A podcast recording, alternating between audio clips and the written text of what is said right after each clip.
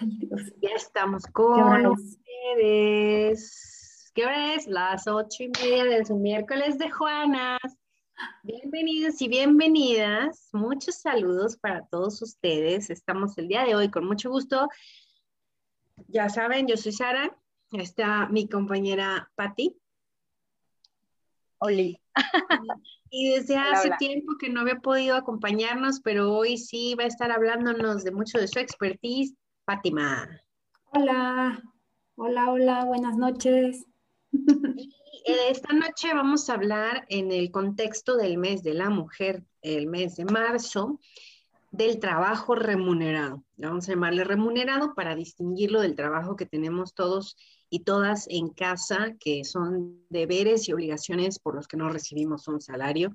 Vamos a hablar del trabajo que sí recibe uno y que tiene derechos y obligaciones y muchas características. Pero antes de hablar de eso, como uno de los puntos más importantes de aquí es cómo podemos estar bien nivelando todos estos puntos de nuestras vidas, les voy a pedir que se detengan a lo que estén haciendo. Hagan un alto pausa. Vamos a tomar un minuto para relajarnos, porque esto lo podemos hacer en cualquier momento cuando tengamos necesidad. Entonces, mis Juanas y yo vamos a tomar un minuto de relajación y los vamos a invitar a que estén con nosotros. Es que me empieza a temblar el ojo, es que ya me tiembla la mano, es que siento un dolor aquí. Un minuto. Vamos a respirar profundamente por la nariz. Recuerden que el aire tiene que entrar hasta que mi estómago se infle. Cuando inhale y le hago hacia arriba, no es suficiente. Tengo que inflar la panza. ¿Ok? Y cuando exhalemos, tiene que ser también por la nariz. ¿Ok? Entonces vamos a hacer una respiración profunda por la nariz. Y soltamos por la nariz también. Vamos a hacer una vez más, contando. Voy a contar hasta cinco para inhalar, cinco con el aire adentro y cinco sacándolo. ¿De acuerdo? Entonces vamos a escuchar el conteo. Inhalamos. Uno, dos, tres, cuatro, cinco. Lo mantengo adentro. Tres, cuatro, cinco. Y lo saco por la nariz. Tres, cuatro, cinco. Fácil. Puedo tomar este break. Me, me empiezo a estresar, me voy a un lugarcito tranquilo, inhalo y exhalo. ¿De acuerdo? Entonces, para empezar el tema, después de este preámbulo relajador, Patti nos va a hablar un poco acerca de los antecedentes del trabajo. Adelante, mi compañera. Gracias. Estaba a punto de comenzar a levitar. Creo que hasta me dolió la cabeza porque normalmente no entra tanto oxígeno. Y en caso de que no funcione, siempre hay buenas alternativas. Así que salud, muchachas, porque ya es ombligo de semana. Y pues precisamente, como me está diciendo Sarita, yo voy a contextualizar como un poquito qué es lo que está pasando con las mujeres, qué está pasando con nosotras en este momento y qué es lo que nos ha llevado a que estemos en estas circunstancias. Si recuerdan en programas pasados, pues ya hemos estado hablando sobre las olas feministas, ¿no? Sobre estos movimientos tan importantes que han marcado la lucha de las mujeres. Y pues resulta que una de esas olas feministas en México muy importante, en donde se empieza a tomar conciencia sobre el lugar y el papel que tenemos las mujeres, pues es aproximadamente en los 70, ¿no? Más o menos a partir de diferentes movimientos estudiantiles, etc. Entonces, pues resulta que precisamente a partir de ahí es que se empieza a formalizar un poco más el estudio del burnout y precisamente por una investigadora estadounidense que se llama Arlie Holches, ¿no? Hay algunos datos sobre em, em, o información, sí, algunos estudios que se hicieron hace en los 50s y en los 70s con algunas mujeres trabajadoras, ¿no? Y bien curiosamente, ahorita lo voy a mencionar, con mujeres trabajadoras eh, que, se dedicaban a la enfermería, ¿no? Pero se comenzó a formalizar un poquito más a partir de los 70s y a los 80s con esta escritora que se considera una de las pioneras en los estudios del burnout o el desgaste emocional o el síndrome del quemado. Entonces resulta que precisamente es a través de en esta década en la que las mujeres comenzamos a ingresar a la fuerza laboral, pero ¿qué pasó ahí? Que como mujeres ya teníamos una, una función, ¿no? Que en un inicio pues estaba determinada por nuestra constitución biológica, que era ser madre y estar en la casa. Y que además era algo para lo que se nos estaba educando. Entonces, en el momento que de repente las mujeres empezamos a luchar por nuestros derechos, por incorporarnos al trabajo remunerado, etcétera, pues resulta que, cosa curiosa, no dejamos de hacer lo que ya veníamos haciendo, ¿no? Y entonces es que además de que tenemos que cubrir con las labores del hogar, las labores domésticas, el cuidado de los niños, pues ahora nos incorporamos a la fuerza laboral, pero además de eso le agregamos estos sentimientos de culpa, ¿no? Porque ya salimos de un contexto para incorporarnos a otro, pero medio desatendiendo ese contexto que se nos decía que teníamos que atender al 100%. Entonces, pues resulta que empiezan a surgir estos sentimientos de culpa, esta tensión marital, ¿no? Los problemas con la pareja, esta falta de interés sexual, un mayor sueño. Resulta que eh, se empieza a identificar que las mujeres comenzamos a trabajar 15 horas más que los hombres, ¿no? O sea, a la semana, imagínense, 15 horas más que los hombres son pues casi que dos días completos más laborales. Y entonces, ¿qué pasa con las mujeres? Pues además de mantener el trabajo en casa, tenemos otro trabajo y entonces viene todo esto. Ajá. Cuando en el caso de los hombres, pues, eh, pues normalmente se mantienen igual. De hecho, estos datos los estaba revisando precisamente con un artículo que compartió la doctora Aida Cuevas, perdón, la doctora Aida Ortega, que en algún momento nos acompañó en una sesión y yo le agradezco porque muchos de, sus artículos que publica en redes sociales, pues a mí me han sido muy interesantes. Y entonces, precisamente en este artículo, que aquí tengo mis buenos apuntes, pues nos dice que en estas últimas décadas, bien hemos sabido y lo hemos comentado, las mujeres hemos evolucionado. Ajá pero que no ha evolucionado con nosotras, ni los trabajos a los que nos incorporamos, ni los hombres con los que convivimos. Las mujeres hoy en día somos más diferentes con nuestras madres, pero los hombres resulta que hoy en día son tan iguales como sus padres. En estas dos condiciones, en estas dos funciones que ahora como mujeres tenemos que combinar entre casa y trabajo, pues resulta que también se han identificado eh, que las mujeres atendemos más de dos tareas a la vez. Y yo creo que cualquier mujer que esté aquí me podría decir, quien sea madre y, ama de casa y además sea trabajadora, está preparando la comida, está hablando con el niño, está atendiendo una junta y estamos ahí como multitask, ¿no? Entonces hacemos más de cosas a la, más de dos cosas a la vez, cada vez más. Y en el caso de los hombres, hacen más a menudo una cosa a la vez. O sea, o hablan con el niño o trabajan, ¿no? otra de las diferencias entre estas tareas que ahora estamos cubriendo también, porque se nos asignó como mujeres, pues resulta que eh, realicemos más tareas bajo presión y esto estamos haciendo y comiendo a destiempo y ahora le come ahorita y trabájale y aparte prepárale el lunch al marido y ve y atiende la junta y etcétera. Cuando en el caso de los hombres hacen las cosas cuando tienen tiempo, ¿no? Tengo, tengo ahorita un momento para arreglar la bicicleta, la arreglo. Tengo un momento para arreglar el foco, lo arreglo, pero me voy a encargar de arreglar las cosas cuando el tiempo me, dé para eso. Mientras tanto, no. Entonces sí hay datos de cómo hay uno, hubo un estudio en donde se sacó una escala de una puntuación en el nivel de desgaste emocional que sufrían las personas en el mundo y resulta que sale una media de 2.1 eh, nivel mundial de agotamiento, 2.1 nivel mundial. Si ustedes buscan, ahí hacen sus investigaciones en la red, pues resulta que México es uno de los países con mayor agotamiento mental. Pero resulta que este mayor agotamiento mental es mucho mayor en las mujeres. Las mujeres estamos 2.57 por encima. O sea, el promedio es 2.1, las mujeres estamos en 2.57, mientras que el caso de los hombres es de 1.91. Ajá, entonces los hombres aquí en México, o sea, se considera un país con un mayor desgaste emocional, pero en mayor, en mayoría porque somos las mujeres las que estamos puntuando por allá arriba, ¿no? Y los hombres pues resulta que están puntuando por abajo. ¿A qué se debe esto? Pues también en algún momento tuvimos por ahí eh, un, tema sobre amor romántico que por ahí deberían, búsquenlo, está muy interesante. Y hablábamos sobre la teoría de la socialización diferenciada, ¿no?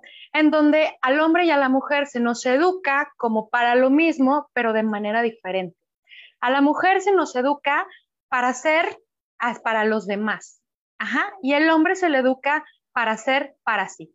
A las mujeres se, nos educa para servir a las demás personas, pero al mismo tiempo que me estoy anulando a mí y al hombre se le educa para servirse así, ¿no? Entonces, por eso también eh, hemos comentado como en esta búsqueda de servir para los demás, pues lo hago con un marido, lo hago con un papá, lo hago con mis hijos o mis hijas, lo hago como sostén emocional en la casa y yo me encargo de arreglar todo porque todo se va a caer, porque los míos en la escuela, etcétera. Pero en dado caso de que no lo hagamos con el marido, con los hijos, cuando no lo tenemos, pues lo hacemos dentro de nuestra profesión. Y normalmente hay profesiones que son consideradas como de mujeres, ¿no? Aunque no todas lo hagamos, pues resulta que nosotros sí, nos fuimos por psicología, donde es un mundo mayoritariamente de mujeres, y los hombres están en profesiones como más enfocadas a otra cosa. ¿no? Entonces, si no lo hacemos directamente en la familia, nuestras profesiones sí están enfocadas a servir a las demás personas. Es por eso que nosotras eh, cargamos ¿no? con la tarea de procurar, atender, cuidar, porque es para lo que se nos ha educado y los hombres normalmente, pues su educación es no te preocupes por ti, vas a tener una mujer que va a llegar un momento en el que se va a ocupar de ti. ¿Cuáles son las consecuencias de todo esto? Pues en este momento las estamos viviendo, sí, eh, no solamente con esta, estos datos que les compartía, pero sí, eh, sí, estadísticamente las mujeres somos las que más sufrimos de burnout no precisamente o no únicamente porque hay una mayor cantidad de horas de trabajo, sino porque son muchas cosas las que se tienen que estar haciendo a la vez de manera simultánea. Y en el caso de eh, llegar a la casa, hay, hay, mujeres que hacen cosas simultáneas porque, por ejemplo, dentro de estas profesiones que realizamos hay tres eh, situaciones que se están presentando en este momento. Una que las profesiones a las que nos dedicamos, como la docencia, ¿no? O, ser maestras o educadoras o etcétera, pues resulta que son eh, profesiones que en este momento se pusieron pausa porque pues no hay demanda, no hay kinder, no hay tal cosa, entonces dejas de trabajar. Esa es una. Entonces, pues tienes la presión, el estrés, todas esas situaciones y regresamos a casa.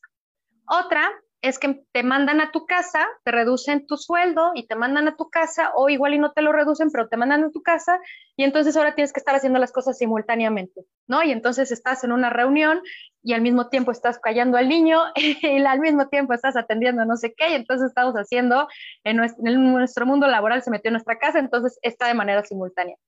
Y la tercera, en dado caso de que eso no haya pasado ni la uno ni la dos, que estés eh, con que estés continuando con tu trabajo, pues ¿qué haces? No se realizan de manera simultánea, sino que ahora es como haciendo relevos. Ya dejé la chamba, ahora llegas a la casa. Ahora llegas con el marido y pues este es el mundo en el que nos encontramos en este momento.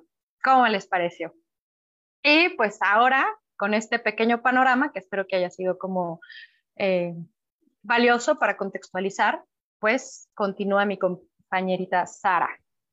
Adelante, Sarita Gracias, Pati. Creo que fue muy, muy buen contexto porque muchas veces, sobre todo en este mes, llegamos a escuchar que luego decimos, ah, es que las mujeres tienen, eh, o, que, como quien dice, lo que tú hablas del feminismo, ¿no? Ah, es que quieren tener más preferencias, o es que, ¿por qué? Si la, la igualdad, pues quieren igualdad, pues ahí tienen la igualdad, y este tipo de comentarios. Pero hay algo muy importante que yo sí les quiero comentar, de que a partir de todas estas situaciones que por naturaleza y por cultura se han estado desarrollando para la mujer en el ámbito laboral, pues ha habido muchas reformas y muchas actualizaciones en la ley que específicamente habla de esto, que es la Ley Federal del Trabajo, donde habla en todo un capítulo acerca de qué es el trabajo de la mujer y cuáles son las características que tienen que distinguirlo sin importar el rubro del que se trata. Entonces, es importante que lo conozcamos. Yo siempre he dicho que en cualquier carrera o en cualquier prepa o desde la secundaria deberían de tener las escuelas un programa donde nos incluyan para conocer nuestros derechos y obligaciones en la ley. No sabemos ni tenemos idea de cómo nos tienen que pagar, cuántas horas hay que trabajar, cuáles son mis derechos, mi seguridad social, mi declaración de impuestos. Todas estas cosas no, las, eh, no nos las enseñan, como que se asume que en la casa te las van a decir. Entonces, a lo mejor ustedes ya han escuchado estas cosas en algún momento, o a lo mejor ustedes ya lo estudiaron o ya lo están viviendo, pero es importante enunciarlo y que todos estemos en las mismas condiciones de información. Para que después Fátima nos platique cómo podemos realmente llevarlo a cabo y que esto no nos afecte en el ámbito ya personal, donde mi extremo multitasking me hace querer cumplir con todo a la perfección. Entonces, les platico, pues ya sabemos que en la Constitución Política, en el artículo 123, eh, habla del trabajo. De ahí sale todo lo que son eh, la Ley Federal del Trabajo específicamente y que empieza en las condiciones generales diciendo algo súper importante. Y que esto ha ido evolucionando, les digo, ¿no? En el artículo 2, tal cual dice que el propósito o la tendencia de tener normas y reglas para el trabajo es tener un equilibrio entre los factores de producción y la justicia social, así como propiciar un trabajo digno y decente en todas las relaciones laborales. Muy importante esta palabra dignidad, donde se refiere al valor de una persona como persona sin importar tus características. Entonces dice, ¿cómo voy a lograr esta igualdad sustantiva? Primero, eliminando toda discriminación contra las mujeres, específicamente lo menciona, que pueda menoscabar o anular el reconocimiento, goce o ejercicio de sus derechos humanos y las libertades fundamentales en el ambiente laboral. Entonces, más allá de decir solamente que de las personas, específicamente habla de la mujer, porque desafortunadamente en la historia hemos tenido menos derechos o menos eh, accesibilidad a trabajos remunerados. Y entonces dice, todos tenemos que tener las mismas oportunidades considerando, esto es muy importante, considerando las diferencias biológicas, sociales y culturales de mujeres y hombres. ¿Por qué lo dice como tal? Porque tener igualdad es una cuestión imposible, o sea, no podemos ser exactamente iguales. ¿Por qué? El hombre no da lactancia, Punto. El hombre no se va a embarazar. El hombre tiene una fuerza física diferente, puede cargar más que una mujer. esas son cuestiones que no vamos a cambiar con ninguna discusión. Que luego que los trans y que ah, podemos tener hormonas y hay miles de variaciones, pero como tal, la mujer y el hombre tienen diferencias que tienen que ser consideradas dentro de buscar la igualdad. Y entonces, por eso dice después, en el artículo tercero, que no se pueden establecer condiciones de trabajo que impliquen discriminación por ningún motivo. Aquí ya habla de más cosas, étnico, nacional, género, edad, discapacidad, condición social, condiciones de salud, religión y bueno, muchísimas cosas, pero especificando también el género. Pero dice, no se va a considerar discriminatoria una distinción, exclusión o preferencia que se base en la calificación particular de un trabajo es lo que les digo. Esto significa, si mi trabajo implica que voy a cargar bultos de 50 kilos, pues la norma 36 dice que una mujer no lo puede hacer, que tiene otro límite. Entonces, esto no se considera discriminativo. Es una distinción que toma en cuenta calificaciones particulares de la actividad. Ojo con esto, ¿sale? Si una mujer quiere hacer un trabajo así, puede, pero va a necesitar herramientas mecánicas que le ayuden porque por su salud, que siempre va a ser primero su seguridad, no puede arriesgarse a eso. ¿Ok? Entonces, ojo con esto. Más adelante nos dice ya después que en el artículo 56 específico dice que las condiciones de trabajo se tienen que basar en un principio de igualdad sustantiva entre hombres y mujeres, nunca pueden ser inferiores a lo que indica la ley, es decir, no te puedo pagar menos del mínimo, no te puedo no dar seguro social, ojo con eso, ¿no? Lo que es mínimo es mínimo para todos, ¿sí? No debe haber exclusiones por ninguna de las condiciones que mencionamos que serían discriminativas e incluso menciona específicamente las condiciones de embarazo y las responsabilidades familiares o estado civil, excepto, dice, salvo las modalidades expresamente consignadas en esta. Entonces, ahora sí vamos. ¿Cuáles son estas cosas específicas que va a tener la mujer por el hecho de ser mujer y sus características fisiológicas? En el capítulo quinto, específicamente en el título quinto, perdón, habla específico del trabajo de las mujeres. ¿Qué dice? Tenemos mismos derechos, tenemos mismas obligaciones, ¿sí? Pero vamos a darles algunas consideraciones por sus responsabilidades familiares. ¿Qué es esto? Darle una prioridad a proteger la maternidad. ¿Cómo se hace esto? Aparte de prohibir de que nadie puede negarle un trabajo a una mujer por estar embarazada, dice que cuando una mujer está en estado de gravidez, no debe utilizar su trabajo en labores insalubres o peligrosas, trabajos nocturnos, industriales, en establecimientos comerciales o de servicio después de las 10 de la noche y de horas extraordinarias. Entonces, ¿cómo es esto en la práctica? Yo soy una mujer que trabaja normalmente, hago mis actividades como siempre y resulta que salgo embarazada. Mi responsabilidad como trabajadora es avisar a mi patrón o al representante del patrón que estoy embarazada. Me ha tocado muchas situaciones donde las chicas tienen miedo incluso de expresar esto porque dicen, me van a correr, obviamente, ¿quién me va a pagar por tres meses sin trabajar? Ya no me van a dejar hacer mis actividades. No debemos de tener miedo. Al contrario, tenemos que tomar la responsabilidad de que por mi nuevo estado de salud voy a tener que tener nuevas precauciones. Si yo trabajo en un área donde hay ese calor excesivo, que normalmente tengo medidas preventivas o de equipo de protección, si estoy embarazada, aún así no voy a poder. Entonces tengo que avisar para que mi jefe me reubique en una actividad que yo pueda hacer. ¿sí? Tengo que cargar, ah, pues me van a reubicar. Oye, es que yo rolo turno, ah, pues me van a restringir. Oye, es que yo me quiero quedar tiempo extra porque me gusta ganar más lana de repente. Pues durante este tiempo no vas a poder.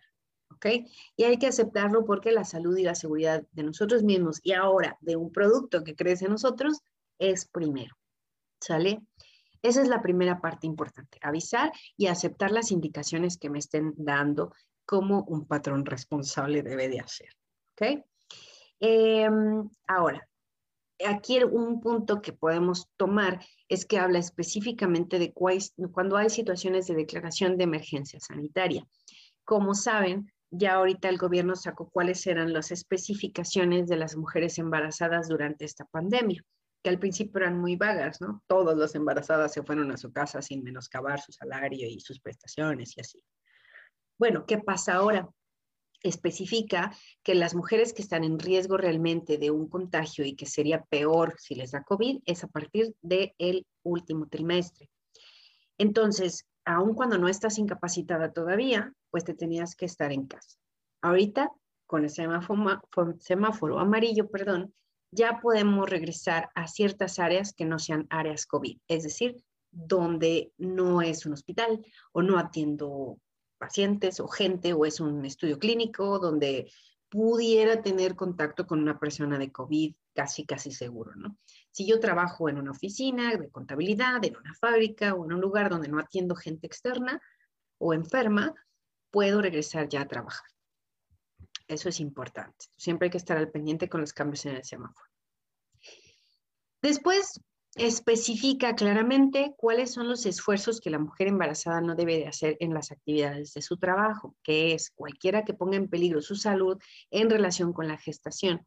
Específico, levantar, tirar o empujar grandes pesos que produzcan trepidación, es decir, vibraciones, estar de pie durante largo tiempo o que actúen o puedan alterar su estado psíquico o nervioso. ¿Sale? Y entonces viene el derecho a la fabulosa incapacidad de maternidad. Cuando estamos nosotros inscritos en el Seguro Social, tenemos el derecho a, aparte de la atención médica durante la gestación y en el parto y que me dan la lechita y todo este rollo, durante seis meses, digo seis meses, bueno, fuera, seis semanas antes del parto me van a dar una incapacidad donde no voy a trabajar, pero el seguro me va a cubrir mi salario al 100% desde el primer día de esas seis semanas. Luego tengo el bebé y tengo el mismo derecho por seis semanas después del parto. Actualmente ya después de muchas reformas, si yo me siento bien y mi estado de salud es adecuado, puedo incluso llegar a trabajar un poco más cerca de mi fecha de parto y esos días pasarlos a después del parto para tener más tiempo con mi bebé, si mi salud me lo permite, si el doctor lo aprueba y si así el Seguro Social lo respalda y me da la incapacidad así, ¿ok? Y aparte, menciona algunas otras excepciones que ahorita les voy a decir. Ahora, eh, esta transferencia de tiempo puede ser de hasta cuatro de las seis semanas previas al nacimiento del bebé. En caso de que el bebé nazca con una discapacidad o requiera una atención médica hospitalaria extraordinaria que no teníamos pensado o que desafortunadamente va a tener mi atención, la mamá va a poder tener un descanso de hasta ocho semanas posteriores al parto, ¿sí? En estos casos específicos. ¿Qué pasa si adopto el bebé? No estoy embarazada, pero de todas maneras me van a dar un bebé. Pues también tengo el derecho a tener un descanso de seis semanas con goce de sueldo desde que me entregan al bebé para poder estar con él. Eso es muy bueno. Después, si hay alguna situación extraordinaria, igual voy a poder eh, prorrogar por tiempo necesario. Ya no es lo mismo la obligación del pago como cuando fueron las primeras seis, pero sí tengo derecho a que cuando termine todo el periodo que tuve que estar afuera, yo pueda regresar a mi trabajo, mi puesto me esté esperando con las mismas condiciones de cuando me fui. Sí, eso es súper importante. Otro derecho que tenemos o que tienen las madres trabajadoras después del bebé es que cuando te reintegres a trabajar, resulta que le tienes que dar de comer al bebé. Y como es muy importante y muy bueno dentro de lo posible que le den su propia leche las señoras a sus bebés, entonces el patrón tendrá que permitirle hacerlo. ¿Cómo le va a permitir? No nomás le va a decir, pues a ver cómo le haces y ahí te la sacas donde puedas. No. Tenemos que tener un área adecuada para que la mamá pueda dirigirse allí, poder sacar su leche y poder guardarla para que cuando llegue a su casa se la dé al bebé o se la deje para el día siguiente, sí, refrigerada y todo. Tiene que ser un lugar eh, salubre, tranquilo, privado, para que pueda sacarse su lechita. Hay algunos trabajos donde no se va a poder por la condición del trabajo o porque la misma mamá decide que pues, pues no quiero, no me gusta o ya se me acabó la leche. O hay muchas mujeres que renuncian a la lactancia, también esa es una realidad. Si no se puede dar estos, estos periodos que son dos descansos de media hora extra para sacarse su leche, entonces tendrá una hora para llegar tarde o para salir temprano. Una hora libre en la que podrá, en teoría, este es el propósito, ¿no? Llegar a su casa o estar más tiempo en su casa para alimentar al bebé. Esto es un derecho y la mujer, eso sí, puede avisar, yo ya no tengo, yo ya no quiero usar o no es lo que yo quiero hacer porque a mí la fórmula me funciona, pues no lo toma, ¿sale? Igual tienen que avisar a su empresa.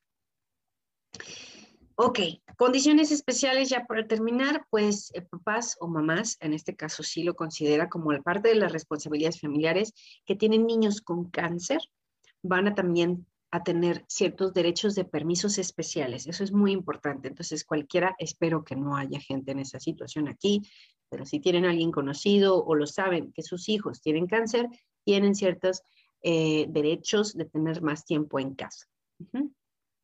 Todos tenemos derecho a las guarderías que da el Seguro Social, los que tenemos el Seguro Social, que es una obligación. Dice algunas cosas medio vanas que pueden parecer obvias, que es que el patrón tiene que tener suficientes sillas en la planta para las mamás trabajadoras, suficientes, este, es discutible porque tampoco dice en ningún lado cuántas, ¿no? Pero tienes que tener suficientes. Y algo bien importante que viene más adelante cuando habla de las trabajadoras del hogar, específico, no viene como en general de todas, pero es algo que todos tenemos que tener en buenas prácticas, es no podemos pedir una constancia de que no estamos embarazadas para que nos contraten, ni nos pueden hacer una prueba de embarazo para como parte del filtro, ¿sí? Eh, muchas veces se hacen para decir, bueno, entonces no la voy a poner en este trabajo se vale, puede ser, ¿no? Que yo aviso, estoy embarazada, pues no me pongas aquí. Pero no debe de ser de ahí la decisión de que te contraten o no te contraten, ¿sí? Y el siguiente sería que eh, eh, es una pregunta común, ¿no? Ah, es que no la pueden despedir si está embarazada. El hecho de que estén embarazadas, por más controversial que vaya a ser mi comentario, no significa que todo se les va a perdonar en el mundo, ¿sí? Si una embarazada se agarra a golpes con un trabajador y comete una falta que claramente está en la ley federal del trabajo, pues la cometiste embarazada o no embarazada, ¿sí? Oye, es que me corres por embarazada, no, porque le corté la oreja a mi compañero, pues compruébamelo. O sea, el hecho de estar embarazadas también nos tiene que tener conciencia de que somos personas, que tenemos que cumplir ciertas reglas y que eso no nos va a perdonar todo, ¿ok? Bien claro en eso. Entonces, mejor preguntar antes de asumir si es una decisión que se está tomando por discriminación. ¿Sabe? ¿Qué pasa si no cumplimos estas cosas? Pues un patrón que, eh, que no cumpla estas cosas puede llegar a tener multas que van de 50 a 2.500 veces el salario mínimo. Esto equivale a la fabulosa cantidad de 7 mil pesos, a 350 mil pesos de multa por incumplir estos requerimientos. ¿Sale? Qué padrísimo es esto porque lo podemos googlear, le ponen Ley Federal del Trabajo y le ponen buscar en el PDF trabajo de mujeres y todo está ahí, igual que las razones para rescisión, trabajo de menores y muchas cosas. La información está ahí para todos y todas. Entonces, busquémoslas, preguntemos, ninguna pregunta es tonta. Aquí estamos para responderlas. Así que esperamos sus comentarios y sus preguntas. Y le cedo a Fati para que nos explique cómo podemos hablar de esto ya en una forma holística. Muchas gracias, Arita. Está súper interesante y, buenas noches a todos.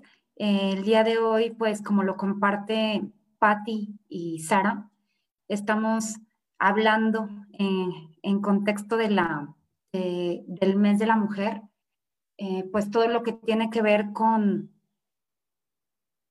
Permítanme un segundo, ¿sí se ve la presentación, Sarita? Sí, ahorita la vemos en el PowerPoint. ¿Quieres ponerle la vista completa? Listo, gracias. Entonces, eh, lo que les voy a hablar ahora es acerca de la norma 035, acerca de cómo a partir de esta norma la Secretaría de Trabajo, la Ley Federal del Trabajo, como Sara nos lo comentó, pues ya habla de un respaldo que tenemos todos los colaboradores. Por aquí, eh, bueno, que quería iniciar antes de comenzar a hablar de la norma 035 acerca de lo que es el trabajo digno.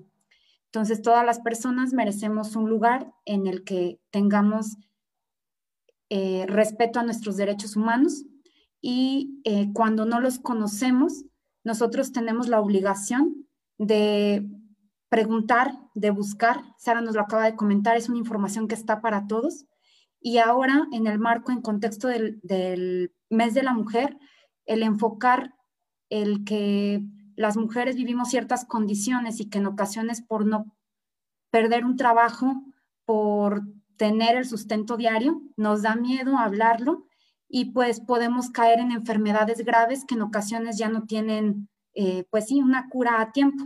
Entonces, la norma 035 en los centros de trabajo va a aportar a que todos los colaboradores podamos detectar, sea en el entorno organizacional en el que nos encontremos, cuáles son los factores de riesgo y a partir de reconocerlos, realizar estrategias para poder vivir de manera saludable con nuestra, pues en armonía con nuestra propia, propia vida y persona. Entonces, un factor de riesgo psicosocial, ¿cómo lo puedo detectar?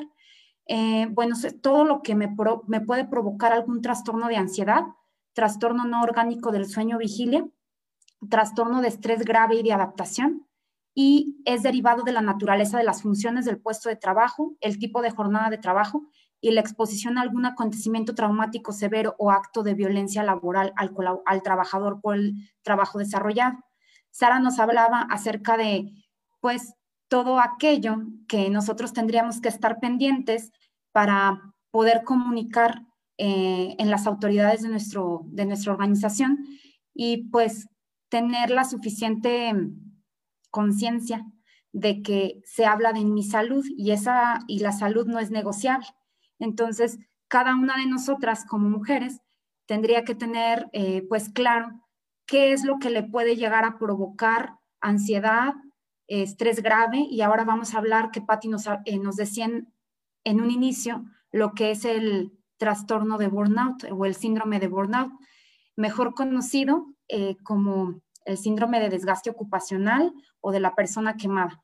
Entonces, al contextualizarnos en esta, en esta realidad que vivimos las mujeres, al estar preparando el día de hoy eh, esta sesión, hablábamos acerca de las exigencias sociales que se nos plantean y que en ocasiones son demandantes. Entonces, además del síndrome de burnout, tenemos por ahí la parte de, pues, el síndrome de Superman o Superwoman. Esto está, mm, eh, este deseo por cumplir con las exigencias sociales y olvidarnos de nosotras mismas. Entonces, tendremos que hacer un alto, detenernos y preguntarnos eh, si pues estoy dando respuesta a mi salud, si trabajando, como, como el tema de hoy lo dice, ¿no? Mujeres trabajando, pero también cuidándome. Entonces, por aquí vienen algunas cuestiones que, yo puedo detectar y pues poner en foquito rojo en caso de que me encuentre viviendo alguna de estas en mi centro de trabajo, como la violencia, las condiciones peligrosas e inseguras, las cargas de trabajo, la falta de control sobre el trabajo, que tiene que ver con que yo no tenga la capacidad de tomar decisiones en, cuanto a, a, mis actividades y a mis funciones, las jornadas de trabajo, la interferencia en la relación trabajo-familia, el liderazgo negativo y las relaciones en el trabajo. Entonces, eh, una vez que yo conozca mis derechos como colaborador, también esta norma habla pues del papel que juega la empresa, la institución en donde laboro, para poder establecer esas condiciones seguras para que yo pueda desempeñarle, desempeñarme de manera óptima. Entonces, ¿qué consecuencias puedo llegar a tener si yo no vivo en situación de salud laboral, ¿no? Eh, es, esta es una de las primeras consecuencias, el burnout que veíamos, el estrés laboral, que actualmente provoca el 25% de los 75 mil infartos en México, según la Organización Mundial de la Salud. Moving y problemas en la organización podría ser otra. ¿Qué síntomas están asociados? ¿Cómo puedo detectar? El burnout no es que esté cansada, no significa únicamente que me siente estresada, es algo que va más allá de, del cansancio. Tiene que ver con los cambios en el estado de ánimo, mi desmotivación, el agotamiento mental, sensibilidad a la crítica, falta de energía, afecciones del sistema locomotor, dolor y rigidez muscular, problemas cardiovasculares, alteraciones en la piel, dolores de cabeza y obesidad.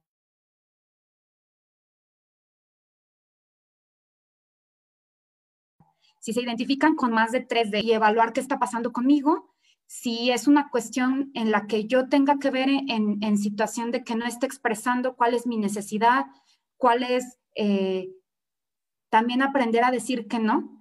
Entonces, en ocasiones eso eh, provoca estos malestares físicos, psicológicos y también, bueno, Pati nos comentaba que existen ciertas profesiones Normalmente el síndrome de burnout está asociado a personas que tienen contacto con usuarios o con clientes.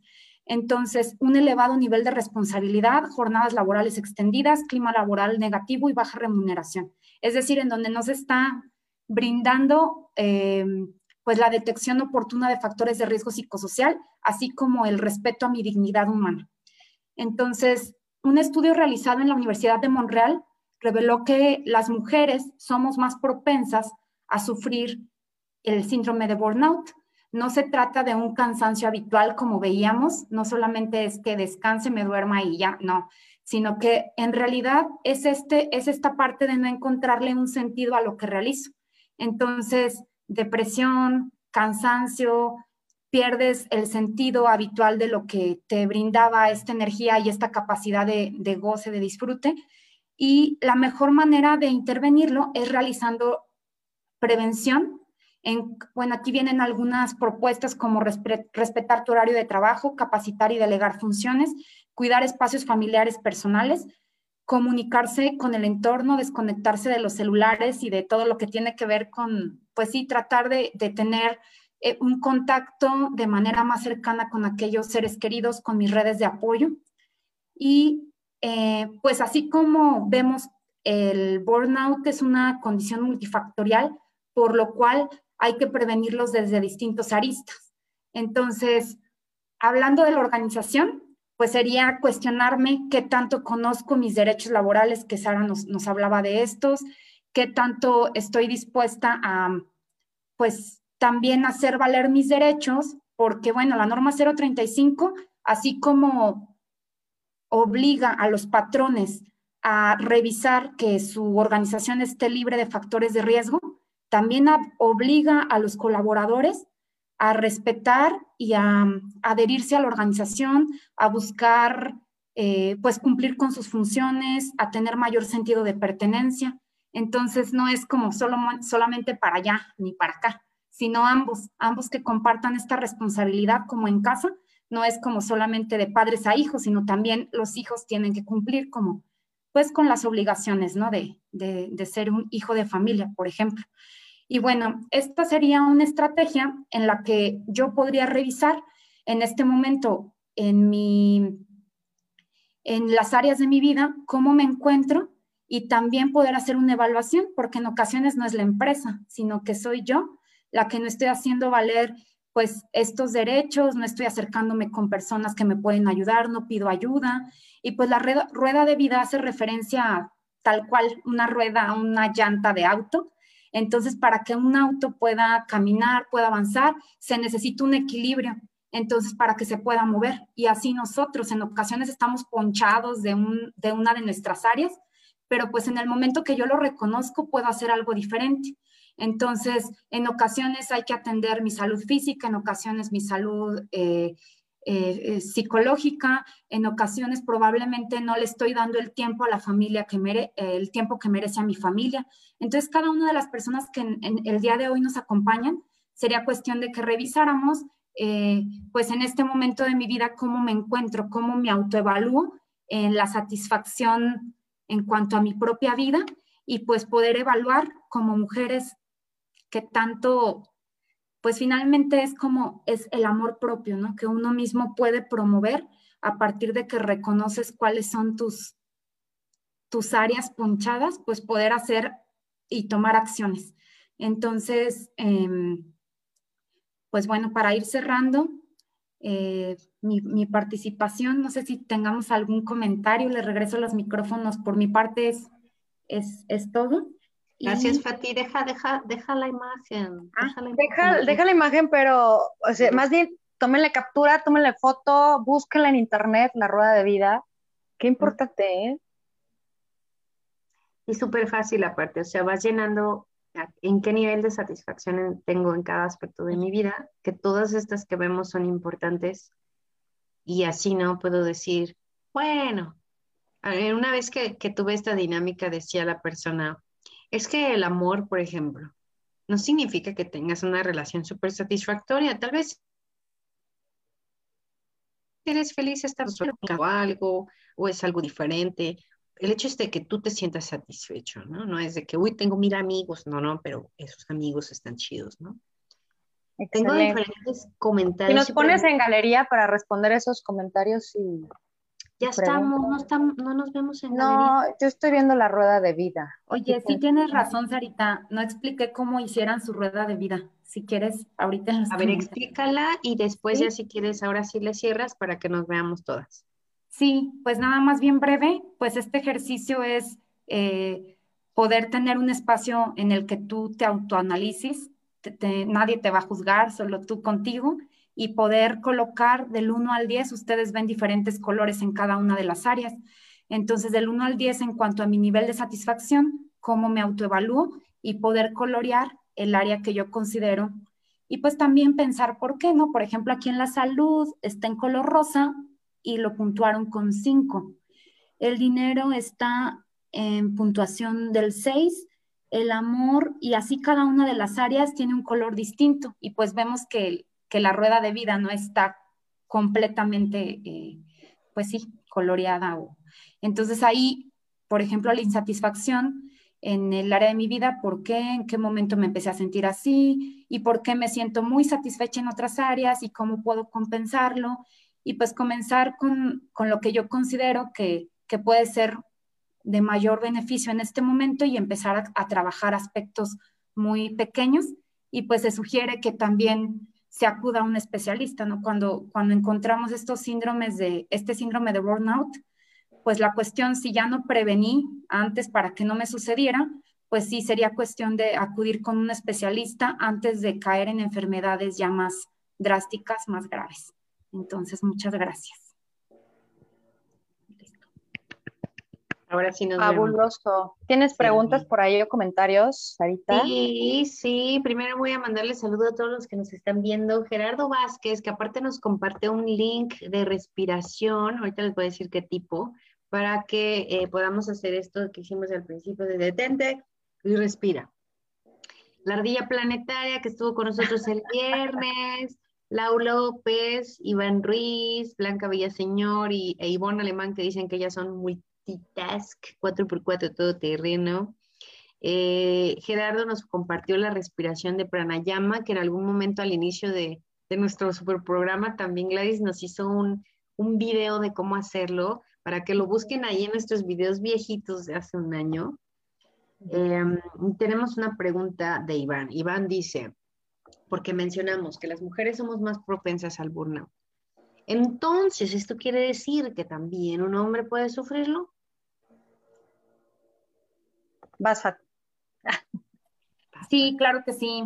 Pues hablábamos que el síndrome de burnout está asociado con las profesiones que tiene que ver con la relación eh, con los otros, una cuestión de atención al cliente, por ejemplo, los sacerdotes, los religiosos, las personas que están en el área de recursos humanos en las empresas, em, pues todo lo que tiene que ver con la atención a, a, las personas. No sé si les ha pasado en sus lugares de trabajo que cansa más las situaciones de conflicto emocional, de relación interpersonal con el otro, que este me dijo esto y entonces nos equivocamos y no sé qué.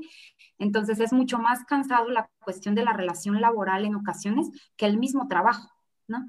Entonces, eh, la misma actividad que compone, bueno, por ejemplo, es distinto un trabajo físico, que Sara nos hablaba, pues que también ahí nosotros tenemos ciertas, en la NOM 36, no podemos cargar cierto peso, entonces, eh, pues sí, los hombres tendrían también, todos los seres humanos somos propensos a vivir este síndrome de burnout en la medida que no realicemos prevención y una autoevaluación seria y constante de nuestras áreas.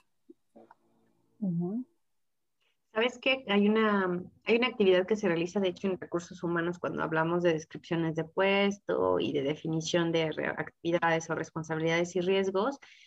El hecho, hay una muy específica en riesgos que habla del el contacto negativo con terceros. Sí, o sea, a lo mejor tu trabajo es de estar sentada en un puesto súper ergonómico, tranquilo y así, pero estás contestando llamadas de reclamos todo el día o eres la cara que va a resolverle sus quejas a los clientes, o tienes, eh, tienes que estar continuamente atendiendo visitas. Eh, o sea, esto, como dices, puede llegar a ser muy agotador y de hecho, cuando puntuamos actividades, esto tiene una calificación muy alta, ¿no? Porque la persona que tiene esta habilidad Uf, es una habilidad muy difícil de aprender, aparte, entonces quien Alabado sea el Señor. Ah. Así es, quien lo tiene. Pobre, pero está Se vende bien. ¿eh? Fíjate que eso, eso está súper interesante porque una vez que identificas como los, los factores, así como los puntitos negros y, todo esto que está hablando aquí, como las, habla de, de las personas o profesiones más vulnerables. Ajá, no quiere decir que absoluto, o sea, que a las demás personas no, como dice Fátima, las más vulnerables. Y aquí, ojo, nos están diciendo que normalmente son las personas que eh, tienes, como dicen ustedes, eh, más contacto con otras personas. Pero aquí también está una parte muy importante de la forma en la que podemos como contrarrestar eso.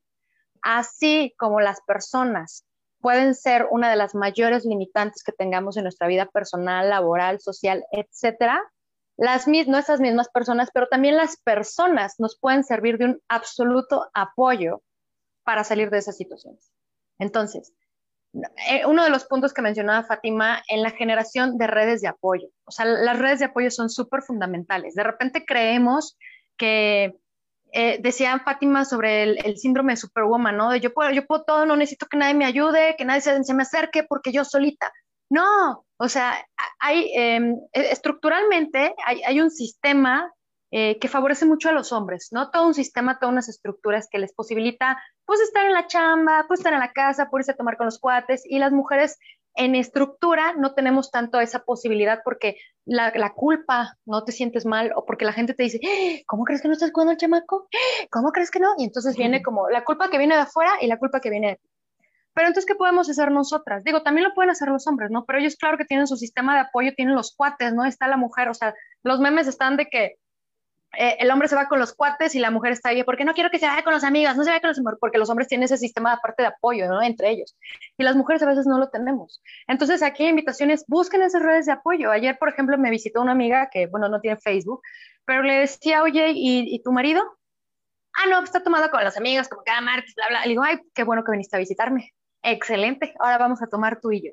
No, y claro que mira, si él llegó a la hora que llegó, de repente dieron las 10 y me dijo, ay, ya llegó a la casa, ya se activaron las alarmas, pero vieran que estaba como tan, no es como decir vamos a competir ni nada, ni a ver quién sale más, no, simplemente es que como mujeres, como personas, pues busquemos esas redes de apoyo, ¿no? O sea, así como las, las personas nos limitan, también nos pueden potenciar, ¿no? Y son súper fundamentales. Sí. Aquí, por ejemplo, Iván dice, ¿qué tanto un cambio de trabajo es conveniente en casos así? Eh, ah, y bueno, hay dos puntos de vista. Por supuesto que si estás en un trabajo donde no se están respetando tus derechos, pues aparte de salirte, pues los denuncias, ¿verdad? Pero este, yo creo que parte importante, como lo dice Patti, de si, si, si estas cosas malas vienen de personas, de personas viene la solución también. Yo también puedo luchar para que estos derechos se respeten, yo también puedo hacer valer mis derechos, porque yo me voy y el problema permanece está bien, no es mi problema arreglarle la vida a los 300 que se quedan trabajando allí o a los 20, no es tu responsabilidad. Pero tal vez ese es el punto en la mujer, ¿no? O sea, ¿qué tan involucrado te sientes para apoyar a resolverlo? Una vez una amiga de Patty me preguntó que eh, en su organización a veces sentía que se cometían injusticias y que no podía ir a recursos humanos o no sentía esa confianza porque sentía que la injusticia venía de recursos humanos. Y lo único que le podía decir, pues no conozco su contexto ni su realidad, es como, ¿y por qué no preguntas? O sea, ¿por qué no te acercas con la confianza de persona a persona a preguntarle al de recursos humanos, oye, yo siento que esto no fue justo? Hay mucha información que no todos tienen, que solamente se va a manejar interna o que hay otras consecuencias que tú no estás viendo de esa decisión que se tomó. Y a veces con más información vas a decir, ah, no, sí, se la bañaron, no fue una preferencia o fue un abuso, o, ah, entiendo ahora por qué se tomó esta decisión. Y a partir de esto, pues tú decir o declarar, pues no me gusta esto, vamos a cambiarlo. No nada más irme, porque me voy, mi misma eh, falta de habilidad de resolverlo se va a repetir, creo yo, en el nuevo trabajo a donde vaya. Y me voy a pasar huyendo. Es responsabilidad de que quien la quiere tomar, la tome. Fati. Fíjate que sí, tengo también un punto que puede complementar lo que tú estás comentando, Sara, en cuanto a eh, qué tanto es el trabajo y qué tanto soy yo. Entonces, ahí también, por eso la importancia de, de prevenirlo. Sara nos comentaba en cuanto a mi papel de como agente transformador en el entorno que me encuentro. O sea, ahí sí, yo me voy, me salgo y se queda como lo decía, pero por otro lado también es como me voy a otro lugar y vuelve a suceder lo mismo. Entonces, ¿por, ¿por qué? Por, bueno, es una cuestión que entonces yo tendría que cuestionarme si estoy trabajando mis habilidades, eh, pues, asertivas, la cuestión de, pues, ¿qué está pasando conmigo como para, pues, no establecer esos límites, ¿no? La inteligencia emocional. Entonces, existen diferentes tipos de habilidades que también podríamos preguntarnos, a ¿qué tanto soy yo? ¿Qué, qué tanto es mi entorno? Pero bueno, si ya me encuentro en, un, en una fase, también habría que analizarlo eh, en una fase ya muy de enfermedad crónica que está rebasando, pues también tendríamos que tomar decisión de tratamiento eh, y ojalá que no sea el caso, que podamos prevenir. Y, que el 85% de las organizaciones en México no tienen las condiciones para que lleves a cabo un balance. O sea, sí el entorno, pero si vemos que son la gran mayoría, pues tienes razón. Creo que la parte de, de escucharnos como personas, como yo como individual, a ver, ¿Cómo me siento, como dices tú, con esa rueda de vida? ¿Cómo me siento en este aspecto de mi vida? ¿Cómo me veo? ¿No? ¿Qué quiero, qué quiero hacer y qué necesito hacer para lograr eso que quiero hacer? Ajá. Porque las mujeres sí, en esta educación de servir a los demás y de anularme a mí, sí estamos muy educadas como para, para aguantar, aguanta, tú aguanta, tú aguanta. Yo he escuchado recientemente en una, en una empresa a la que también este, nos invitaron, que uno de los colaboradores decía, pues es que yo a las mujeres les exijo más o sea, porque son mujeres. Yo le he dicho, tienes que demostrar más que un hombre. Entonces, imagínense si todavía viene eso desde afuera así de, ¿qué? Tengo que demostrar más de uno. O sea, es que como eres mujer, a ti te vamos a te, va, te voy a exigir más porque el jefe te va a cuestionar más a ti porque eres mujer. Al hombre no se le cuestiona, entonces lo estoy haciendo por ti. ¿No? Entonces sí, bueno, estamos bombardeadas por todos lados, eso no quiere decir que no podamos hacer algo al respecto. Este, pero sí, no sé, no sé qué más preguntas. Estoy, estoy, de acuerdo, y precisamente Blanca Villaseñor nos dice también de otro aspecto laboral, ¿no? Especialmente las que no se, o se dedican o trabajan en el área paliativa. Es decir, con pacientes que ya están a punto de morir. Eh, dice, la familia necesita muy, mucho apoyo emocional y en este caso, que uno es la profesional, tiene que ser la fuerte y también agota mucho emocionalmente. Por eso, cuando estás en una actividad que tenga que ver con ese tercero y ayudarle emocionalmente, tienes que atenderte tú. Eso es algo bien importante. A veces creo que los de recursos humanos que no tienen formación en psicología lo dejan muy en segunda parte, como bueno, pero eso es otra cosa. Y no, yo creo que todos tendríamos que tener esa terapia. Y antes de terminar, quiero decir eh, dos mitos. Uno, que las mujeres no podemos trabajar juntas. Fail, fail. Super fail. Aquí estamos las mujeres Juanas diciéndoles, que es un mito, que puede haber mujeres que no trabajen bien con otras mujeres, pues igual como hay hombres que no trabajan con otras personas y hay gente que no trabaja con bien con jóvenes y otros con grandes, son prejuicios y nos los tenemos que quitar todos, ¿sí? Hagamos la diferencia. Yes. Y fíjate que, bueno, a mí me ha pasado por lo menos que a veces a mí me han dicho, oye, eso que dijo Pati ahorita, que le piden más a la mujer por ser mujer, a veces a mí me han dicho, oye, como que le pides más por ser hombre, ¿no? Como que le estás exigiendo más. A veces tenemos estas actitudes que no nos damos cuenta, por eso hay que examinarnos y escuchar esos comentarios cuando nos lleguen. ¿Qué puede ser?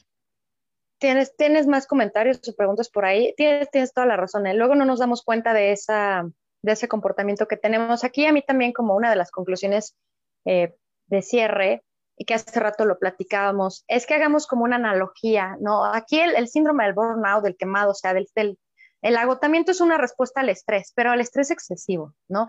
El estrés lo hemos platicado también en otras sesiones, es una respuesta fisiológica totalmente natural y súper necesaria para que las podamos, las personas podamos seguir vivas, para que puedas correr porque viene el perro, porque viene el carro, porque ¡ah! ya es tarde tengo que moverme, eso es el estrés, ¿no? El estrés hace que te pongas pilas, pero la, la, situación con el estrés, cuando no te da tiempo de recuperarte, llegas a la casa y sigues en chinga, luego te vas a dormir, no puedes dormir porque todavía estás dándole y entonces, y entonces no hay una posibilidad de descanso, entonces es que viene este síndrome de agotamiento excesivo. Estábamos haciendo la, la, la analogía con los semáforos COVID, ¿no? Con el semáforo COVID, solamente que este pues le agregan el anaranjado, le pueden agregar los colores que quieran, pero aquí pues yo lo voy a hacer con los tres colores, ¿no? Así como el semáforo rojo en COVID te dice, a ver, nos estamos moviendo demasiado, párenle. A ver, vamos a movernos con cierta precaución. A ver, un poquito más y ahora sí, date, date vuelo porque estamos en verde, que no nos encontramos todavía en ese semáforo. Eh, aún así, pueden construir, mantener sus redes de apoyo hasta virtualmente, pero bueno. Entonces, eso lo podemos hacer también de manera personal, ¿no? Porque lo platicaba también una vez Caro, eh, Caro Olvera, ¿no? Con el tema de, del, del eh, ¿cómo se llama? De la paternidad, ¿no? Como, como no todos los hombres, claro, no se me ofendan, pero como si hay una tendencia a decir, yo ya tuve hijo, ya, ya está, ah, encárgate tú, porque yo no sé, porque se me va a romper, porque, porque tengo que ir a chambear, ¿no? Cuando ella también, pero ahí está haciendo bolas, ¿no? Pero que esto lo apliquemos en, en la vida personal, decir, a ver, esta autoobservación de decir, espérame, ¿sabes qué? Estoy a punto de colapsar, rojo, párale, ¿no? La vida es muy sabia. O sea, si tú paras, si tú descansas, la vida se recupera, la salud se recupera. ¿no? Ay, qué bonito. o sea, hay que pararle, ya, o sea, tómate un respiro, date un respiro, vete al monte, vete a la montaña, vete al parque, camina, así. Yo sé que es muy difícil cuando tienes tantas cosas que hacer porque es tu trabajo. El rojo, en el amarillo es como decir, bueno, a ver, ¿cómo andamos? ¿No? Necesito, necesito ver hacia ambos lados, puedo pasar, mejor me detengo, es precautorio. Y ya que yo me sienta bien, pues date, o sea, tenemos la capacidad, la energía, la posibilidad de estar en verde, pero siempre atendiendo a esos colores, ¿no? Porque sí hay momentos en la vida que necesitamos ir despacio y hay otros momentos en la vida en los que tenemos que parar, porque si no lo hacemos nosotras en este momento de manera consciente, voluntaria y responsable, Así como nos dijo Fátima, una gran cantidad de infartos son principalmente derivados de este tipo de situaciones. Entonces, por salud física, mental, emocional, cuidémonos. Eso sería decir. No sé, Fátima, tú que nos quieras compartir como pues, conclusión. básicamente está ya muy completo el tema. O sea, la verdad es que es muy em, enriquecedor y, y nunca más bien siempre podemos seguir aprendiendo. Entonces, cada una, y también tomar en cuenta, pues fíjate, por ejemplo, en la intervención personal, ahora que, que mencionabas esta parte de los saltos, también hay que ser muy pacientes porque en ocasiones nos exigimos todo el tiempo de la misma manera. Entonces, existen etapas de vida en las que, pues, tu, tu energía, tu atención está dedicada a algo en específico, a tu profesión, existen otros momentos de vida y sabemos estos, que, estos ciclos, ¿no? De las, las etapas de, de, nuestra vida, de cada siete años, de los cambios y la frase de crisis o creces.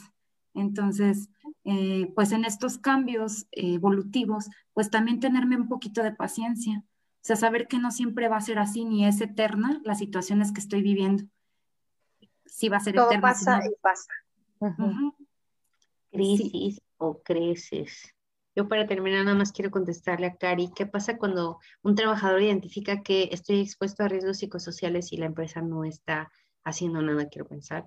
Pregunta, ahorita ya es una obligación, nos puede caer inspección en cualquier momento, entonces es algo que si a lo mejor no se ha acordado la persona responsable o el jefe, acuérdale porque si no se en Llamada anónima, denuncia anónima. Y las multas multimillonarias que decía Sara. Así es, pueden caerte a visitarte y decirte que estás en incumplimiento y o cumples o cumples. Entonces, sí podemos denunciar, podemos preguntar directamente, oye, ¿cuál es el plan de la empresa para implementar esto? No, yo no veo la política aquí de prevención de riesgos psicosociales. ¿Dónde está mi actividad? ¿Dónde está mi apoyo psicológico? ¿Dónde están mis cursos?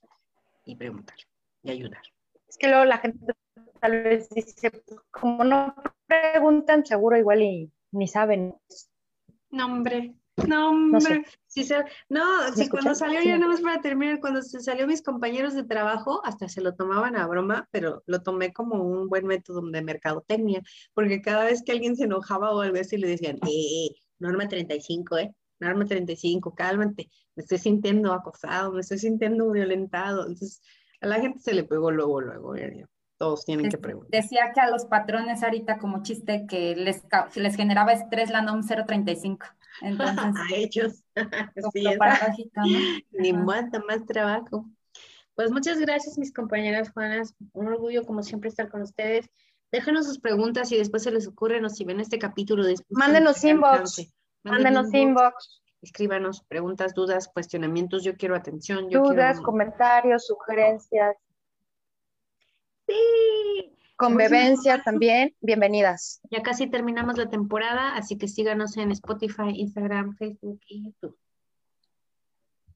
Y nos despedimos. Bye. Saludos. Bonita noche, corazón. Es un corazón.